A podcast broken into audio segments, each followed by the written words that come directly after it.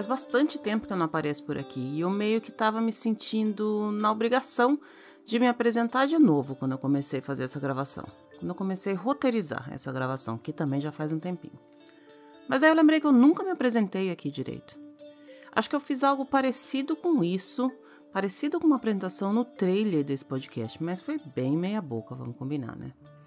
De toda forma, Ainda que eu tivesse me apresentado lá atrás, eu nem lembro mais quanto tempo faz que eu comecei esse projeto, não ia adiantar de nada, porque quase tudo, ou pelo menos um pouco de quase tudo, mudou. A gente vai seguir sem apresentação. Por outro lado, vai valer a pena fazer desse episódio um apanhado geral do que, que é esse todo, do que, que é esse tudo que eu falei que mudou. E aí esse fica como se fosse o episódio 1, o início de uma segunda temporada, ou algo do tipo. Nunca entendi muito bem o conceito de temporadas de podcast, mas talvez eu esteja fazendo errado. Né? E eu vou começar dizendo que eu não vou me comprometer aqui a gravar episódio sempre, nem para sempre. Primeiro, porque eu não dou conta. Segundo, porque quando fica uma obrigação, fica chato. E eu acho que foi isso que aconteceu com o meu adormecido Disney BR Podcast. Adormecido, porque qualquer hora ele acorda. E terceiro, porque muita coisa realmente mudou desde o último episódio que eu gravei, mas é bem provável que daqui para frente muitas outras coisas mudem também. Assim eu espero. Tomara que mude. Tomara que mude a ponto de eu não conseguir nem ter tempo mais para gravar nada. Ou tomara que mude a ponto de eu só fazer isso, só ficar gravando. De uma forma ou de outra, eu espero que mude. Porque todas as vezes que a minha vida mudou, eu cresci. Doeu, mas eu cresci. Vamos lá, vou fazer uma linha do tempo aqui, ou algo parecido com isso. O ano era 2014. Eu ainda morava em São Paulo e eu tinha acabado de ter uma das tantas desilusões que eu tive na vida. Aí eu fui convidada para mudar de emprego, de cidade, de amizade, de tudo. Eu juntei minhas coisas, coloquei a cria embaixo do braço, porque nessa época ela ainda cabia, e fugi dos meus problemas. Não, quer dizer, eu me organizei direitinho, pensei pra caramba e decidi mudar. Aham. Uhum. É incrível como a gente se deixa iludir quando a gente quer, né? O emprego parecia ser muito bom, mas era horrível. A cidade parecia ser uma graça, mas era péssima. E eu sabia disso, mas eu fingi não saber e mudei mesmo assim. Fiquei nesse emprego por três anos e depois eu continuei morando nessa mesma cidade, trabalhando como autônoma. Eu sempre tive uma dificuldade enorme de nomear quais foram as lições que eu trouxe dessa empresa, porque eu acho que esse foi um dos piores empregos que eu já tive. Eu me lembro de ter conversado com uma pessoa e ter questionado ela que é sobre isso, né? Quais eram as coisas que eu tinha aprendido. Ela me falou que talvez eu não tinha ido para lá para aprender, mas para ensinar. Ainda assim, essa equação não estava balanceada. De uma coisa eu tive certeza. Eu ganhei amigos. Poucos, bem poucos mesmo mas eu ganhei. Tinha bastante gente que trabalhava comigo, mas a maioria dessas pessoas eu perdi quando eu saí do emprego, porque é sempre assim. A gente vira best friend dos colegas com quem a gente trabalha, até que a gente arruma outro emprego e outros best friends. E tudo bem, eu já estava acostumada com isso. Teve um amigo que eu perdi e eu sofri. Só um. Eu senti falta desse amigo quando eu percebi que não tinha mais espaço na vida dele. Mas eu sou orgulhosa e eu entendo sinais. Vida que segue. Corta para 2020. Eis que, do nada, eu reencontro, entre aspas, esse amigo no Instagram.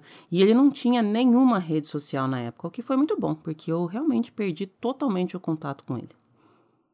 E eu digo que foi muito bom porque, especialmente no começo, quando a gente perde alguém, um amigo mesmo, e sente muita falta dessa pessoa, é dolorido demais ficar tendo contato.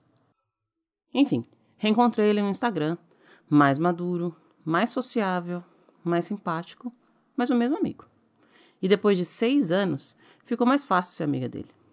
Tão mais fácil que a amizade da gente evoluiu e a gente decidiu, do nada, viajar junto, sem grandes pretensões. Aham. Uhum. A gente viajou junto sem saber o que ia acontecer, mas ciente de que, ainda que não acontecesse nada, ia ser legal. De fato, foi muito legal. Foi tão legal que quando acabou, cada um foi para o seu canto do mundo. Eu para cá e ele para lá. E com 8 mil quilômetros de distância nos separando, a gente se comprometeu a tentar. de longe, porque era o que a gente tinha, até que a gente pudesse tentar de perto. No dia de ir embora, eu chorei. Eu não imaginei que eu ia chorar. Eu imaginei que ia ser ruim despedir, falar tchau e tudo mais, porque foram sete dias, oito dias, acho, muito legais. Óbvio, a gente estava num hotel super chique, no meio do paraíso, na praia, e a companhia era agradável. Independente de todo o resto, a companhia era agradável. Ele era meu amigo, falei disso. Mas eu chorei. No caminho de volta, eu me questionei o que eu estava fazendo. Eu me perguntei se eu realmente estava pronta para aquilo. Mas eu já estava envolvida e não tinha como mais voltar atrás. A gente já tinha conversado, a gente já tinha decidido, a gente ia tentar.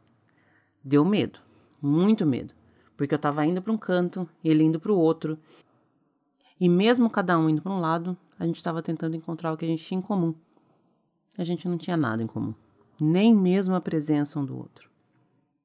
Mas a gente decidiu tentar. Foram seis meses nos falando praticamente todas as sextas-feiras por vídeo. Os outros dias a gente se falava por mensagem. Muita mensagem, o dia inteiro. Demorou bastante para a gente entender o que cada um queria dizer com uma mensagem. Demorou bastante para a gente entender que um ponto não significava que eu estava brava. Demorou bastante para eu entender que quando ele demorava para me responder não era só para me irritar. Mas eu sou ariana, não sei se eu confio muito nisso e se eu entendi, se eu aprendi essa parte ainda não. Demorou bastante para ele entender que quando eu estava postando as coisas no Instagram não era indireta para ele. A gente não teve o normal de qualquer relacionamento, que é aquela fase em que você vai conhecendo um ao outro aos pouquinhos, sai para jantar, sai para passear, conversa, liga e tal. A gente não teve. A gente saiu de seis anos sem se falar para uma viagem, para um relacionamento, à distância. Seis meses. E foram seis meses sofridos de um relacionamento à distância que só teve uma semana de não distância. Seis meses de muita conversa, seis meses de Zoom, seis meses de plano, seis meses de discussão e desentendimento, seis meses de sorrisos, seis meses de conhecimento. Até que os seis meses passaram e ele veio para cá. Depois de seis meses, ele apareceu aqui na porta de casa. E era para ser realmente assim, uma surpresa, ele aparecendo aqui na porta de casa. Eu sabia que ele viria.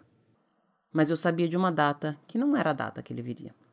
Ele se organizou para chegar três dias antes da data que eu achei que ele ia chegar.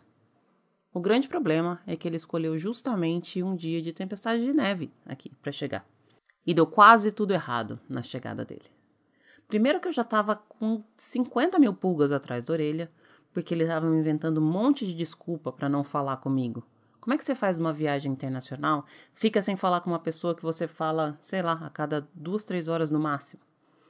Por que, que não tá respondendo mensagem? Por que, que vai dormir 5 horas da tarde? Tem alguma coisa estranha aí. A semana que antecedia a chegada dele foi para mim uma das semanas mais tensas. Acho que foi a única semana em que eu duvidei. Duvidei de mim, duvidei dele e duvidei de nós. E as minhas dúvidas, na verdade, eram todas porque ele estava se organizando para chegar aqui antes do dia. Ele me contou que o plano era simplesmente bater na porta de casa, com as malas, com um buquê de flores e com a aliança. A aliança veio, as malas e o buquê de flor não. Ele chegou numa outra cidade e ficou preso, porque não tinha voo para cá.